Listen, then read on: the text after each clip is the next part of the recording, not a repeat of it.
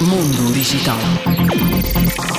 Ao que parece, a PlayStation está prestes a lançar um equipamento portátil que vai permitir jogar PlayStation 5 remotamente. A Xbox parece não ter nada semelhante, mas quando a proposta de valor passa por jogar à distância, talvez não seja necessário um aparelho dedicado.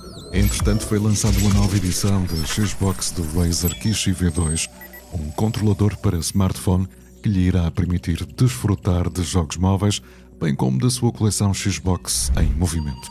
Este controlador não é exclusivamente para jogos Xbox. Com a app da Razer Nexus, é possível jogar jogos de computador até para além de todos os títulos móveis disponíveis na App Store e na Play Store.